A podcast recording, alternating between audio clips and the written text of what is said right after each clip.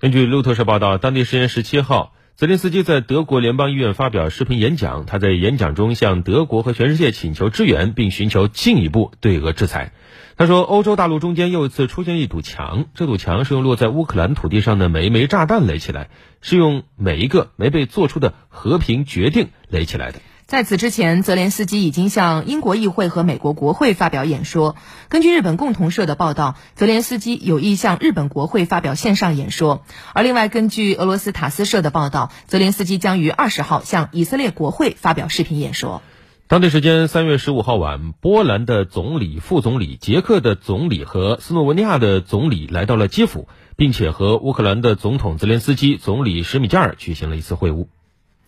这四位中东欧国家的领导人呢，是自俄乌交战三周以来首批到访乌克兰的外国领导人。那么，根据路透社三月十六号的报道，考虑到战事带来的风险，几位领导人在当地时间三月十五号晚间基辅实施宵禁后，已经乘坐火车从波兰入境乌克兰。那么，十六号下午，三国的代表团已经乘火车离开了基辅，返回各自国内。